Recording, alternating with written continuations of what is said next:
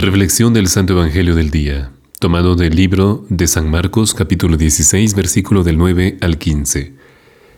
En aquel tiempo, Jesús, después de resucitar, al amanecer del primer día de la semana, se apareció en primer lugar a María Magdalena, de la que había expulsado siete demonios.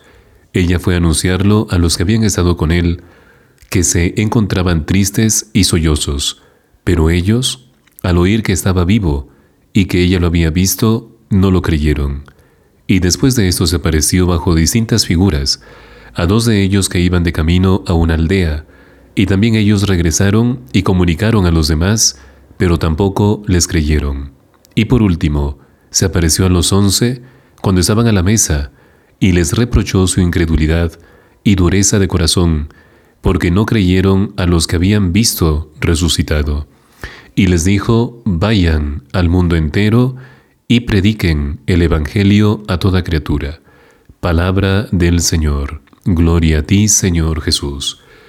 Y juntos vamos a meditar el Santo Evangelio del día de hoy. En el Evangelio de San Marcos, que la Iglesia nos invita a considerar hoy, llama ponderosamente la atención el contraste entre la incredulidad de los apóstoles ante las noticias que van recibiendo de la resurrección de Jesús y frente a la confianza que el Señor vuelve a depositar en ellos, encargándoles el mandato misionero y les dice vayan al mundo entero y prediquen el Evangelio a toda criatura.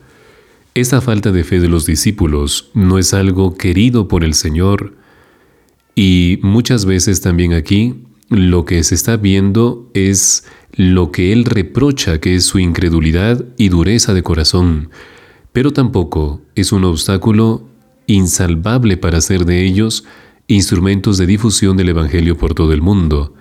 Y tampoco es nueva esta falta de fe en los once, pero Jesús siempre da una oportunidad más para volver a empezar y vuelve a confiar en ellos.